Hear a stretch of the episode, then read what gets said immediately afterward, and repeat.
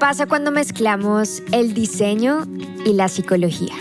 ¿Qué puede llegar a pasar cuando logramos juntar nuestras pasiones, nuestra formación académica y nuestras experiencias de vida? Para responder estas preguntas y compartir mucho más, está aquí con nosotros Ángela Parra, nuestra segunda hustler invitada. Ella es psicóloga y emprendedora detrás del proyecto C, así que quédense muy conectados. Yo soy Male Rodríguez. Bienvenidos.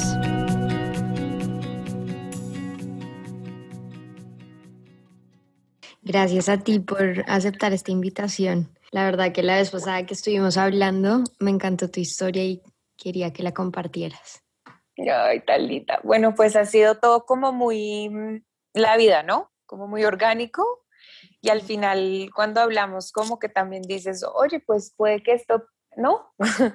no todo el que estudia emociones y psicología y quiere hacer cosas con la gente y con un sentido ocasional como mediático significa que nazcas con un talento y listo, ¿no? Como que ya todo está perfecto, como que la vida misma también te va llevando por unos caminos de aprendizaje que también es lindo como afirmarlos y, y gracias por darme la oportunidad también de compartirlo. Claro que sí, además he tenido la oportunidad de dar muchos regalos muy lindos gracias a, a tu empresa. Sí, Además fue como, mm, como muy especial. Siento que a veces me pasa con mis clientes, uno de mis mayores miedos siempre era como, ¿qué tal que la gente no entienda el concepto? ¿Qué tal que digan, pero cómo así esto que tiene psicológico? O no, o sea, como que hubiera una brecha muy grande entre lo que es el trabajo terapéutico y lo que es el material como físico de regalo, de diseño y de papelería, ¿no? Es como yo decía, no, nos, no sé si la gente va a hacer el puente tan fácil entre ambas cosas. Em, y me acuerdo una vez con una, con una de mis clientas que le, le dije esto y, y, fue muy lindo, me dijo como Angie, el que entienda lo va a sentir de una. O sea, no, ¿no? Como que a veces uno intenta mucho convencer a la gente de, mira, esto es lo que yo hago de verdad, por aquí, por allá. Y a veces el que está conectado y el que entiende es como, ya. Exacto. Listo, lo quiero, ¿no? Como que eso, es, eso también es muy lindo. Y siento que sí fue contigo desde el principio, como, no sé, me pareció muy mágico que te hubiera parecido lindo sin explicación tan profunda desde el segundo cero. Sí, eso es lo que te iba a decir, que tal vez uno no entiende toda la psicología que hay detrás pero eh, eso es lo bonito, ¿no? Que no importa quién seas o si tienes conocimiento sobre estos temas, de todas maneras hay una carga emocional, siento que tan profunda en cada una de estas creaciones que de todas maneras las personas van a conectar sí o sí, ¿sabes? Sí, incluso, ¿sabes qué? Que otra de las cosas que he descubierto que también es muy mágico es que es lindo desde el que, o sea, como que todos ganamos, ¿me entiendes? El que piensa el regalo, el que lo hace y el que lo recibe como que al final es una intención conectada donde todo el mundo crece. Total. Porque igual cuando piensas en algo para alguien que sea muy especial, pues justamente es como eso, ¿no? Tienes una intención que quieres materializar y, pues dime hoy en día lo difícil que es eso, como materializar las ideas, ¿no? Tenemos ideas divinas y cosas increíbles que queremos hacer, pero a veces cuando son elementos tan grandes y no empezamos desde cosas chiquitas, pues no siempre es tan sencillo conseguirlo. Entonces, eh, sí, comparto contigo que es lindo, ¿no? Como simplemente al recibirlo, pero también es un proceso que hace el que quiere mandarlo, ¿no? Entonces... Total. Bueno, y hablemos un poco de ti para las personas que no te conocen, que de pronto no conocen sé Bueno, yo, mm, yo estudié psicología, soy psicóloga, desde que era súper chiquita con mi papá siempre había soñado como con tener un centro de, no sé, como de desarrollo de talento a través de la creatividad para los niños. O sea, mis papás se separaron cuando yo era muy pequeña y desde chiquita yo siempre hice parte de esos espacios, ¿no? Como ir a sitios donde alguien, eh, una psicóloga me ayudaba para hacer mis tareas, pero desde como las habilidades que yo tenía y yo decía como, wow, es que estos espacios son muy lindos. Mi papá además era profesor, entonces él, pues imagínate la ilusión que le podía hacer que yo le dijera esto, como que yo, papá, siento que los entornos educativos no siempre están alineados con el estilo eh, de aprendizaje de los niños. Entonces, como que chévere poder tener un espacio que haga todo eso, ¿no? Y él como, tú vas a tener un gran colegio y yo, pues, no sé si hoy en día también vaya a ser así, pero digamos que desde chiquita he tenido como esa sensibilidad y esa intención em, como de hacer las cosas diferentes. Cuando iba a entrar a estudiar estaba como, ¿qué hago? ¿Psicología o, o moda? ¿Psicología o moda? Porque bueno, hoy en día veo toda la conexión, pero en su momento eran simplemente como dos pasiones, ¿no? Como un elemento más asociado al diseño y a la imagen y como la estética comunica cosas. Eh, y la psicología más desde pues ya estudiar la mente, el comportamiento, las emociones, la personalidad, en fin. Entonces al final dije, creo que voy a empezar por la teórica porque si empiezo por el diseño, probablemente luego no, no retorne a las profundidades de la psicoterapia. Entonces empecé a estudiar psicología, bailaba ballet toda mi, como toda mi, toda mi carrera en la universidad. Estuve como haciendo cosas también del cuerpo y como muy desde el arte. Siempre creo que es importante hacer como esa mezcla en los procesos de crecimiento. Y mm, nunca me quise ir, ¿sabes, Male? Como a estudiar afuera o lo que sea, porque sentía que no la tenía tan clara de que era exactamente lo que quería hacer. Em, y aunque crecí en una familia súper privilegiada y mi mamá siempre fue muy amorosa para darnos como todas las cosas que soñábamos, yo sabía que no podía como, o sea, si iba a hacer una maestría, probablemente es como solo te voy a pagar una, o sea, no inventes que llegaste allá y ya no te gustó y tal.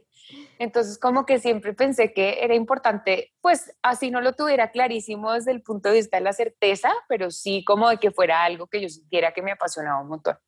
Entonces, bueno, empecé a trabajar en clínica, me encantaba la clínica, pero en el fondo siento que como que soy demasiado sensible para esos procesos psicoterapéuticos de patología profunda Em, y, y, una de mis como mentoras en esa práctica me dijo como, Angie, te iría súper bien en organizacional y yo pensaba como cero, o sea, esto es cero mi estilo, ¿no? y, y al final sí, sabes que fue súper chévere porque era como igual acompañar a una gran persona, ¿no? No solo como a la individualidad, pero justamente ahí también me di cuenta que hay procesos de aprendizaje, de crecimiento, desarrollo que dentro de un entorno corporativo pues obviamente tienen que seguir unos lineamientos de la cultura del espacio en el que estás. Entonces sentía que había gente que tenía talentos para cosas increíbles, justo como la idea del colegio de que haya un espacio donde cada quien pueda desarrollarse desde quién es. Pues creo que en lo corporativo pasaba un poco eso, ¿no? Como que no era tan sencillo que así fuera. Entonces dije, bueno, no, yo quisiera acompañar como exclusivamente a la gente en sus procesos de desarrollo más allá que en otros ejes que también me parecen lindos, pero siento que no tengo tanto el talento para, o que desperdicio un poco mi energía en lo que más me gusta haciendo otras cosas. Em, y también descubrí que lo que más le costaba a la gente, independientemente de lo que fuera, ¿vale? Era como aguantarse a ellos mismos en un proceso de transición. O sea, es como yo tengo claro en dónde estoy, tengo claro a dónde quiero ir, pero como demonios transito ese camino. ¿No? Como que, entonces dije, bueno, qué nota, qué nota poder eh, emocionalmente hacer que ese sendero sea más como de aprendizaje y de reto que de sufrimiento y lucha. Entonces me fui para España a hacer una maestría en inteligencia emocional y en paralelo empecé a sentir como que el mundo de las humanidades a veces se quedaba un poco corto en términos administrativos, ¿no? Como que era, sí, o sea, todo muy profundo, muy terapéutico, muy todo, pero ¿y tu estructura qué? Mi corazón, ¿no? O sea,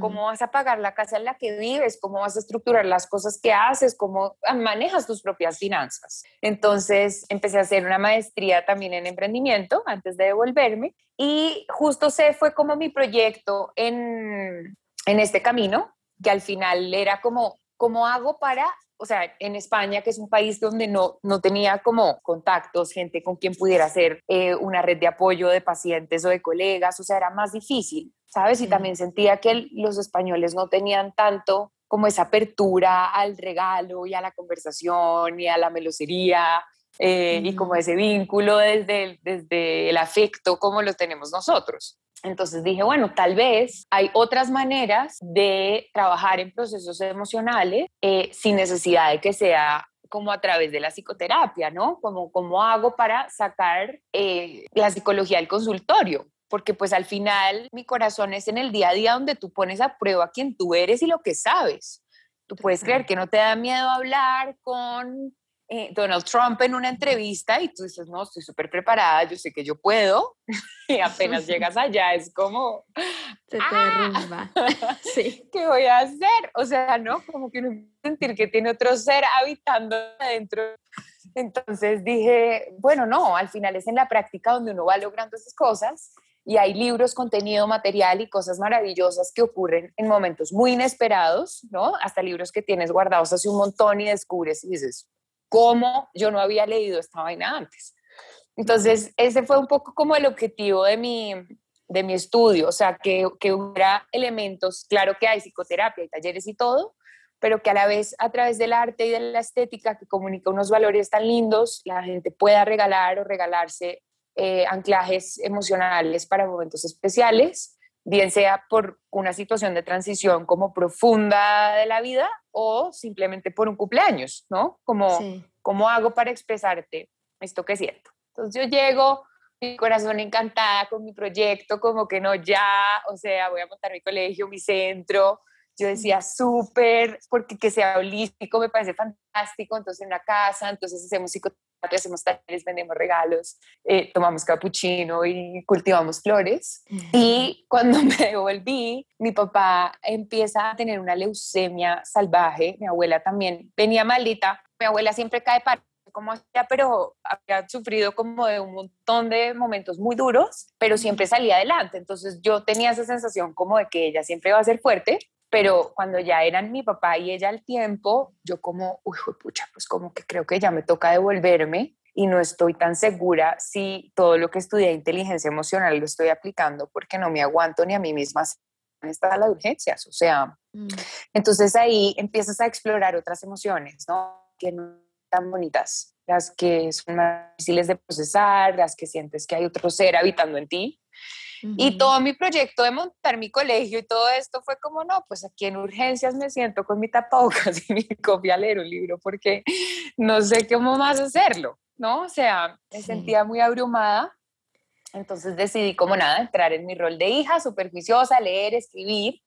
Y ese año em, hice como un ritual para mi familia, un libro para trabajar emociones y como todas esas transiciones en los momentos de duelo, el rol del cuidador, eh, en fin, pues con su vela, sus cartas y todas sus cosas.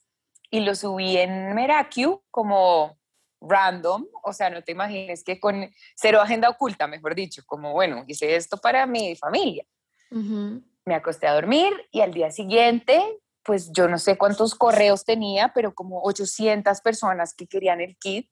Wow. Y yo, ahí es como cuando dices, eh, no sé, el otro día me preguntaba un poco eso, como que a veces uno está preparado para contemplar riesgos y qué hacer cuando las cosas pasen mal, pero también qué vas a hacer si tú lanzas un, un, proyecto y en vez de tener una persona, son un, millón de personas que quieren oír eso, ¿no? Es como, espera, no estaba tan preparada para este, para este éxito, ¿no? ¿Qué hago? Entonces, eh, además, Male, yo seguía con mi idea de, no, tú no entiendes, o sea, yo estoy destrozada, yo no soy la persona para ayudarte, o sea, como, no. Entonces, mira que como que desde ahí en realidad surgió toda la idea de negocio. O sea, yo lo había estudiado antes y todo, pero en realidad, pues el papel lo aguanta todo, ¿no? O sea, te das cuenta de que es una idea y que funciona cuando tú lanzas un producto y la gente lo quiere y está dispuesta a pagar por ello, que no sea ni tu tía, ni tu mamá, ni tu abuelita, o sea, alguien más, ¿no?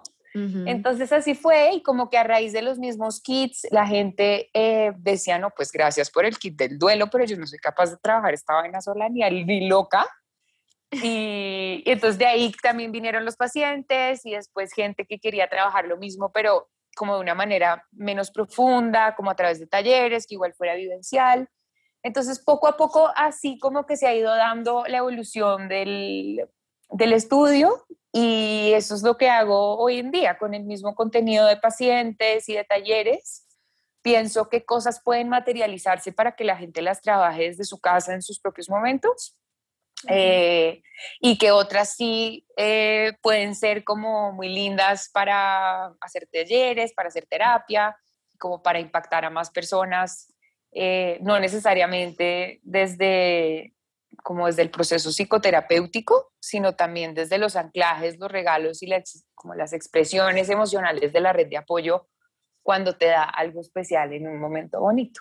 Está increíble y destaco muchas cosas de tu historia y es, uno, bueno, lo que hablabas al principio cuando decías que no estabas segura por dónde irte, ¿no? Que a veces yo hablo con estudiantes o personas que están empezando y las personas creen que siempre uno es como, no, ya es que me levanté y quiero ser periodista o quiero ser psicóloga. Uno no siempre lo tiene tan claro. Y es la vida, obviamente tienes claras ciertas pasiones, pero es la vida que te va mostrando los caminos. Y totalmente. lo que a ti te pasó, que son experiencias tan personales, pero experiencias tan personales que te hacen a ti un ser único, ¿no? O sea, la situación con tu abuelita, con tu papá, y poner eso al servicio de las personas, ¿sabes? Creo que si lo hubieras hasta pensado tanto antes de lanzarlo, hasta de pronto no hubiera funcionado tan bien, pero era como algo que te estaba sirviendo a ti y a tu familia, era algo tan cercano que brindarle eso al mundo, pues yo creo que eso fue lo que hizo que, que la magia pasara, ¿no? Y que muchas personas se sintieran identificadas y que por más de que dudaste en ese momento en ti y en tus capacidades de, pronto poder afrontarlo, pues resulta que hoy te dedicas a eso y eso me parece espectacular, la verdad. Y sabes, esto que dices que yo comprobé, Male, que no sé si has oído este, este tipo de frases, pero es como, ¿cómo vas a encontrar a alguien si no estás bien tú? ¿Cómo vas a ayudar a otros si no estás bien tú? Es como, yo digo que eso, no sé si todos los psicólogos del mundo me dirán como que soy un fiasco, pero yo digo, no creo.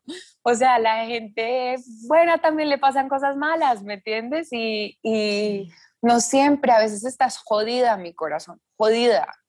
Y encuentras gente fantástica con la que conectas desde unas frecuencias que desde tu estilo de vida de luz tal vez nunca hubieras llegado como a empatizar con otros eh, en momentos de la vida tan, tan fuertes y tan profundos, ¿sí? O sea, no estoy diciendo que todos tengamos que caer en la tristeza para poder ser empáticos y amorosos, pero sí hay momentos en que bajar la guardia te ayuda mucho a permitirte otras cosas, ¿no? Como agradecer, merecer, recibir, a veces sí, siempre estás muy fuerte y siempre estás muy brillante y siempre estás intentando ser tu mejor versión, pues pucha, puede que para los otros sea difícil acercarte, acercarse a ti, ¿no? Como sentir que no va a haber nada transaccional en esa relación porque tú ya estás brillando demasiado. Entonces, em, sí, como que al final notas lo que, lo que cada uno necesita poniendo en práctica lo que tú también necesitaste en un momento en concreto. ¿No? Como la meditación y otras prácticas que uno empieza como a incorporar después. Eh, ahí sí ya para subir niveles de bienestar, ¿no? No solo como cómo hago para salir de este hueco, sino cómo hago para mantenerme todos los días un poquito mejor. Total, y, yo digo que de todas maneras, pues todos somos vulnerables en algún punto de la vida, por más luz que tengas, por más buenas cosas que te pasen, a todos nos pasan cosas malas, ¿sabes? Es parte de la vida y, son esos contrastes y todos tenemos momentos difíciles, seguramente unos más grandes que otros, pero todos tenemos afuera cosas que están fuera de nuestro control. y eso nadie lo puede negar, ¿sabes? Nos, en algún punto se nos van a morir nuestros padres, en algún punto vamos a perder un ser querido, en algún punto no nos va a funcionar una idea, ¿sabes? Como es parte de la vida y yo creo que eh, saber que vamos a estar en esos puntos vulnerables y reconocerlo y reconocerlo frente a otros, yo creo que en esos momentos estoy de acuerdo contigo que eh, conectamos de, de, maneras más profundas.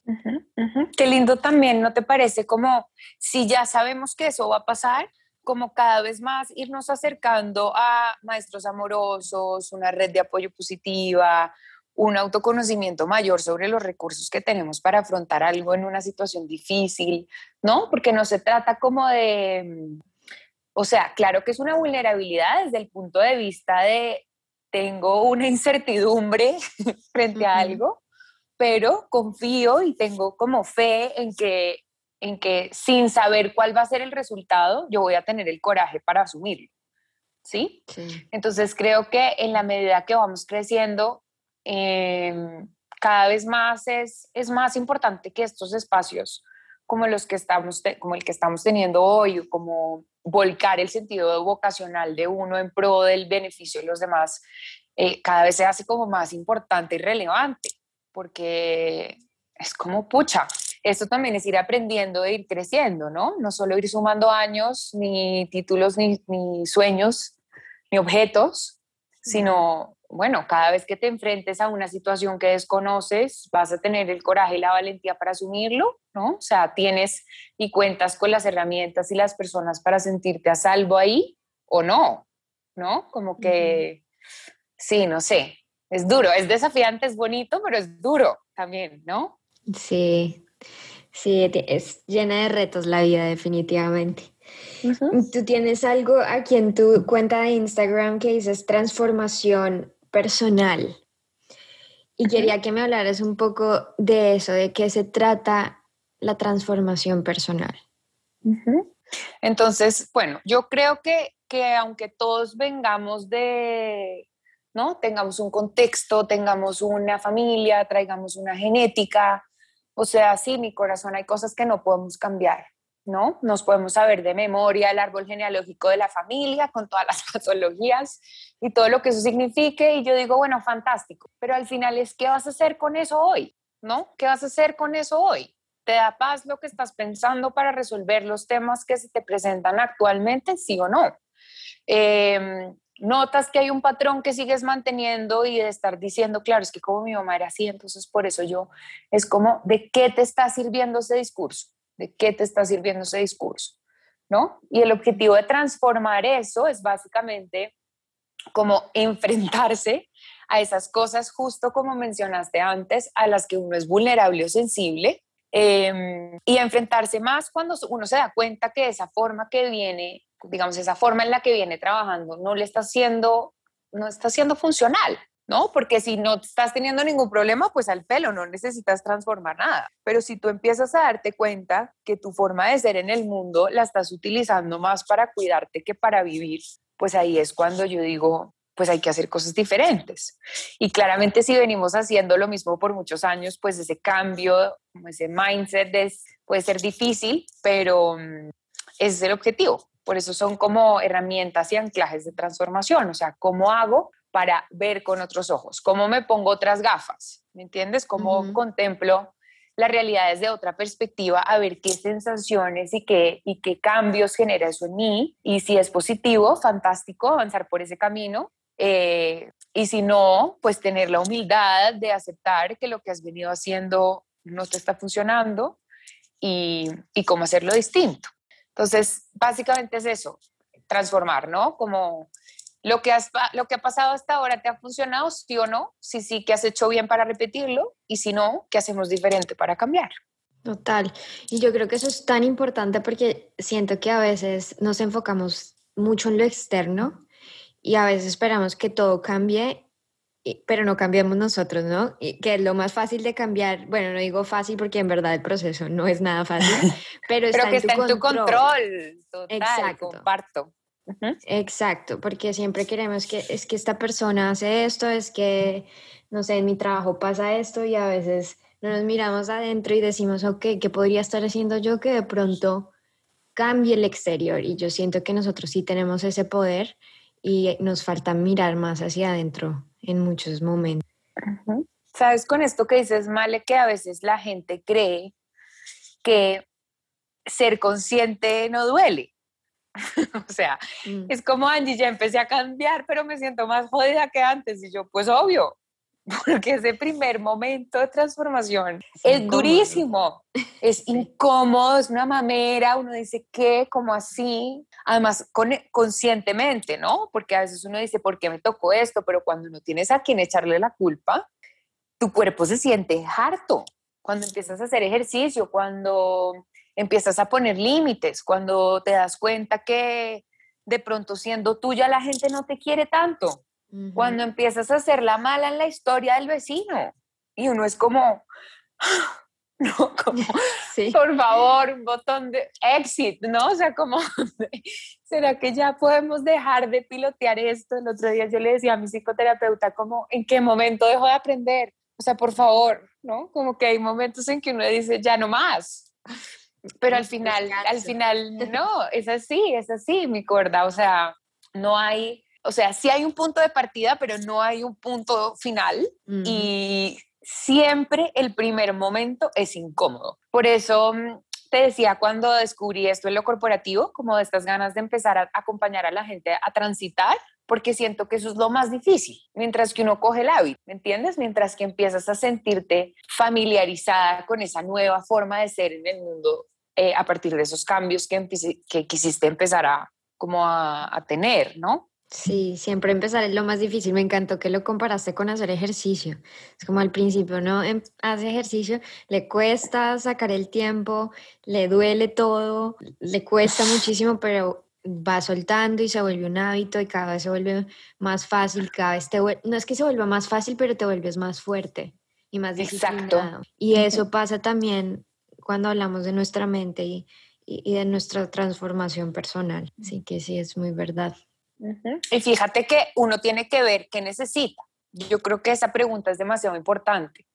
Como si yo sé que va a empezar a llover y yo voy a decir, uy, no, o sea, cobijas, parque, cobijas, parques, como no, 100% me voy a quedar aquí arrunchada y no voy a salir de aquí ni a bala. Pero si tú ya sabes que esas cosas te pasan, ¿no? Como, bueno, sí o sí necesito un entrenador, aunque sea el primer mes, o un grupo de gente que me timbre en mi casa para salir a trotar los domingos o mm, personas que ya vengan montando en bici desde hace rato, entonces yo me les pego al parche y que me tengan paciencia y sean amorosos. O sea, como que todos tenemos que pensar en qué necesito para poder transitar ese camino. Nadie va a la guerra sin estar armado, ¿no? O sea, es como, ok, y, y, mm, y ese proceso contemplativo también es muy importante y muy valioso para no desistir, porque si no, imagínate el aprendizaje terrorífico que vas a tener si decidiste hacer ejercicio, por seguir en el ejemplo, y mm, te duele todo y dijiste no, abandono. Entonces es como que le estás diciendo a tu mente, ¿no? O sea, claro que lo intento, pero siempre que lo intento no me funciona y yo no nací para tener un cuerpo lindo. Es como, no, espera, esa historia, primero, no es amorosa contigo y no te está llevando por ningún buen camino. Y segundo, pues no has probado, o sea, lo intentaste, pero no te mantuviste, que eso pues a veces es incluso lo más difícil, ¿no? Puedes terminar con un novio y tal vez decirle sea difícil, pero lo más difícil es sostenerse. No voy a volver contigo, no voy a volver contigo. Eso es lo más jodido. Porque en el momento de entusiasmo, es decir, al arrancar a hacer ejercicio o en el momento de tomar una decisión de dejar algo que ya no te conviene o de dejar un trabajo o lo que sea, eh, puede que ahí tú digas listo de una, pero y al ratico, ¿cómo vas a, cómo vas a sostenerte? ¿No? Entonces, nada, de ahí también lo que hablábamos el otro día que me pareció muy lindo, como tú has venido incorporando otras prácticas de meditación y tal, que, que dices como, wow, ¿no? También hay que buscar técnicas de autocontención en ese camino mm, para no desistir. Sí, y lo que dijiste me parece tan importante que a veces sentimos que en estos procesos estamos solos y la verdad es que no. Además estamos al lado de personas que también están pasando por ciertos momentos o también quieren tener nuevos hábitos, también quieren cambios en su vida, entonces buscar esas relaciones, que esos grupos de apoyo, esa tribu, como le quieras decir, que, que te ayude en todos momentos. Eso es muy importante y muy valioso. Y como sentirse además eh, no tan bestia, porque es que al principio unos como de verdad, o sea, uno siente que comete un montón de errores, ¿no? Y esa vulnerabilidad de fallar también es una mamera.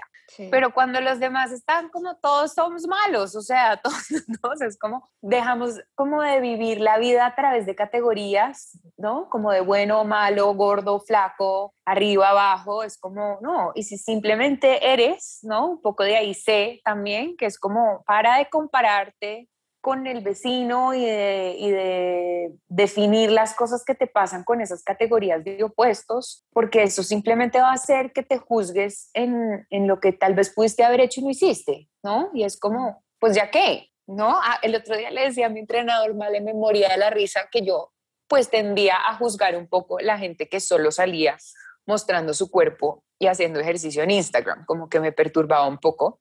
Y desde que estoy entrenando súper juiciosa, digo, ¿qué? O sea, saldría yo en bola también todo el día viendo el esfuerzo que tiene esta vaina.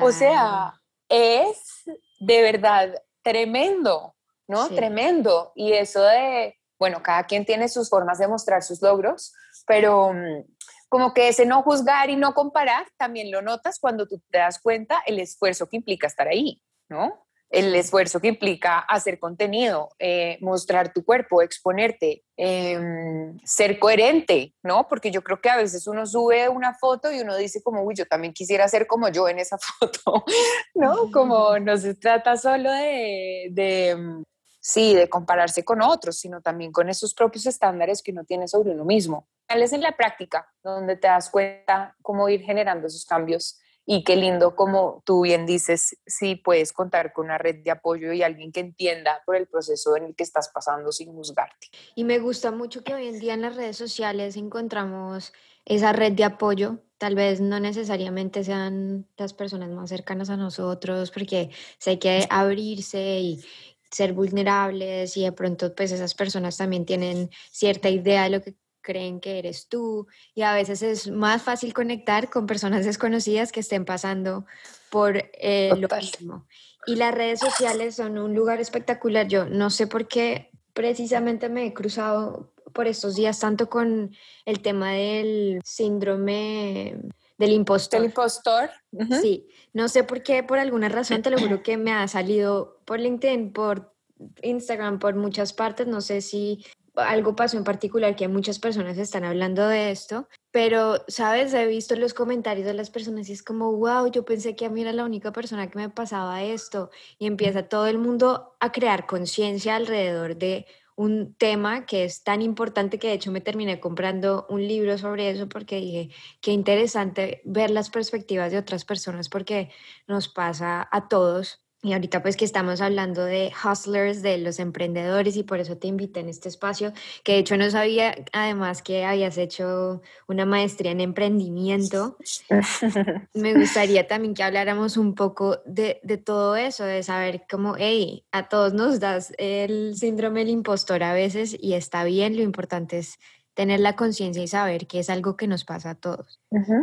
Vale, yo siempre he pensado que la psicología es como la ciencia del sentido común, Y justamente el síndrome del impostor es un poco, o sea, como en estos términos, ¿no? Síndrome del impostor, mindfulness, o sea, son simplemente prácticas, situaciones, momentos o pensamientos por los que pasamos todos, pero que tal vez no han tenido como una palabra que los defina. Entonces, cuando uno no entiende porque no sabe describir qué es lo que le pasa, puede ser que a veces sea como más difícil, por un lado, comprenderse, pero cuando, una, cuando lo descubres es como, ¿qué? O sea, esto es lo máximo, esto es lo que yo y yo creo, Gordy, que el emprendimiento al final es un poco así. Yo, yo tengo en mi mente siempre como tres cosas a la hora de emprender y digo, bueno, la primera es pensar que uno está poniendo a prueba versiones de uno, ¿sí? Como que como pilotear, que es lo más importante al principio para emprender, para ver si lo que tú quieres hacer funciona o no, pues de la misma manera funciona con uno como persona. Y ahí yo creo que el síndrome del impostor puede bajar un poco porque es como, no es toda mala la que está, eh, no sé, queriendo sacar un proyecto X adelante, no, es una versión de ti que se está piloteando en ese entorno, ¿no? Entonces eso es como que te da más paz, ¿no? Como que uno de mis hijos está haciendo esto, no todos mis hijos en lo mismo.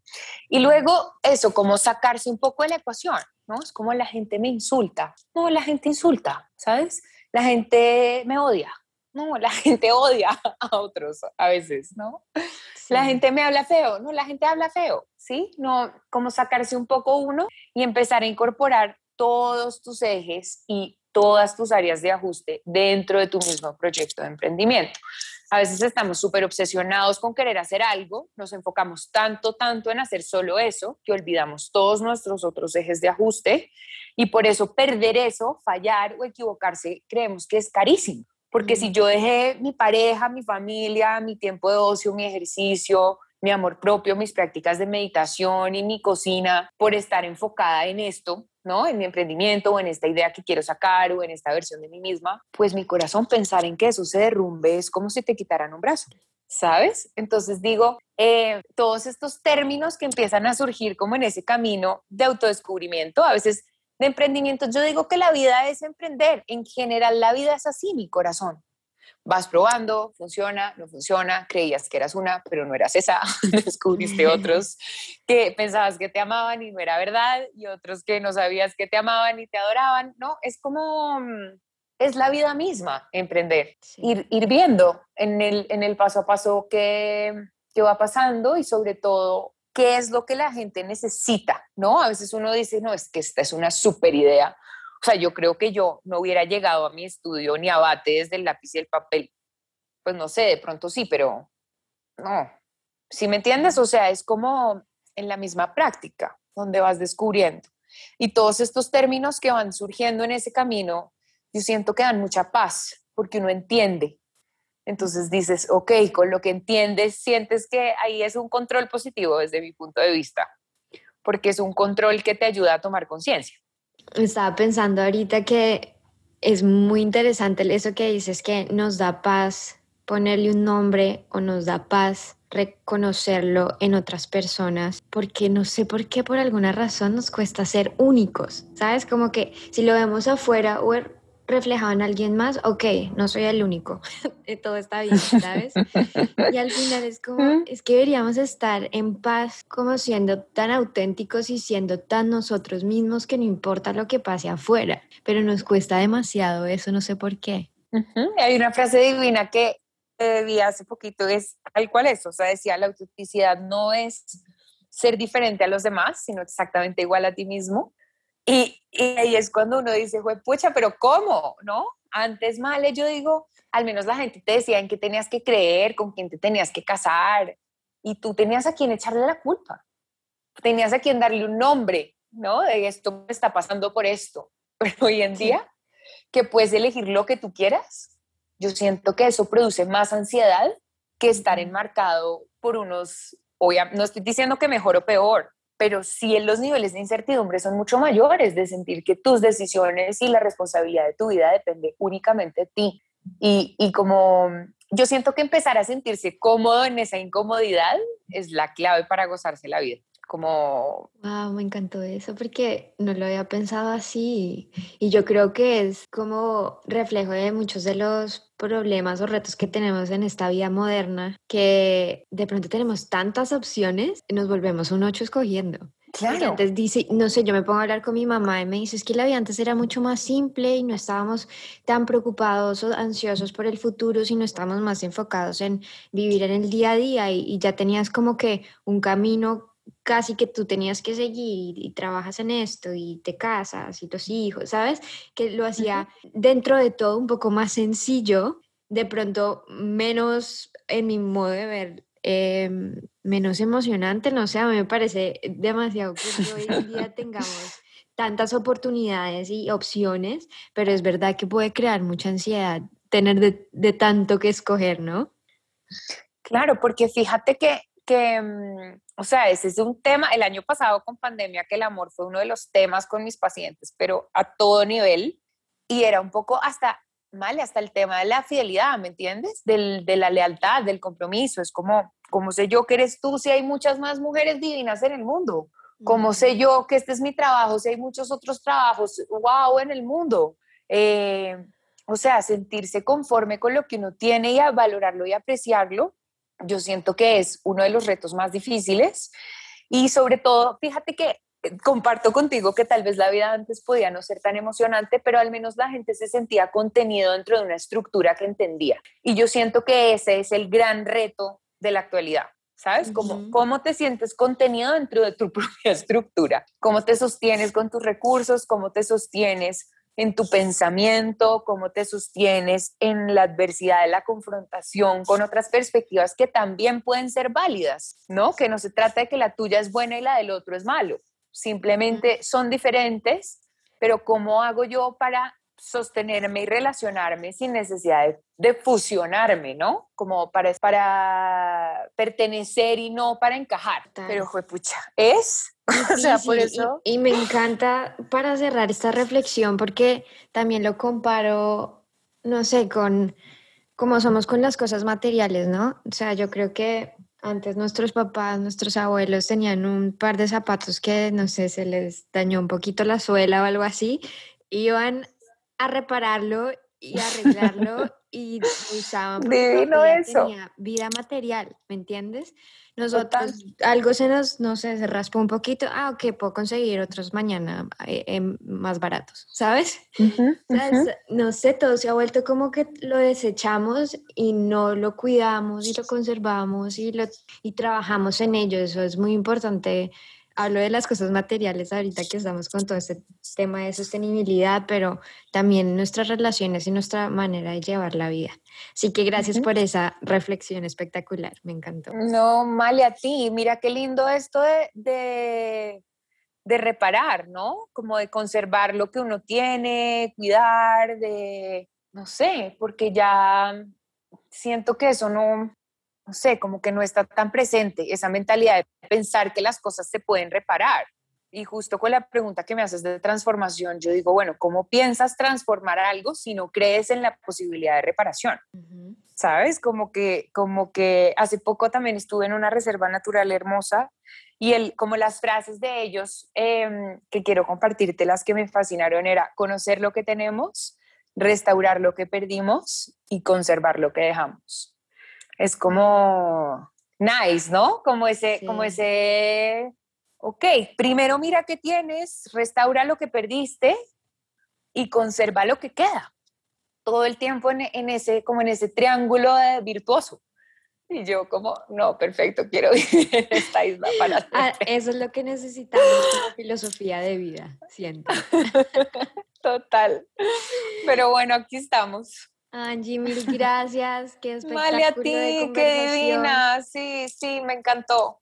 Porfa, compártenos dónde podemos encontrar todas las cosas increíbles que creas y si algunas personas quieren acompañamiento en, estos procesos de transformación, ¿dónde te pueden encontrar? Divina, gracias. Bueno, pues en Instagram eh, mi estudio de psicología creativa se llama C, Seba y Ángela Parra, así lo pueden encontrar. Eh, y ahí mismo está el, el mail, sebayangelaparra.gmail.com y mi celular, por si en algún momento necesitaran como una conversación más profunda para entender qué material es como el más apropiado para el momento, pues aquí estoy para acompañarlos. Mil gracias a ti por esta conversación tan deliciosa, cambiando el mundo en 40 minutos, que me parece bomba y seguiremos teniendo estas conversaciones, espero. Sí, ojalá que sí. Un abrazo. Gracias por contar conmigo. Un abrazo para ti. Un besito. Igualmente. Besos. Bye. Chao.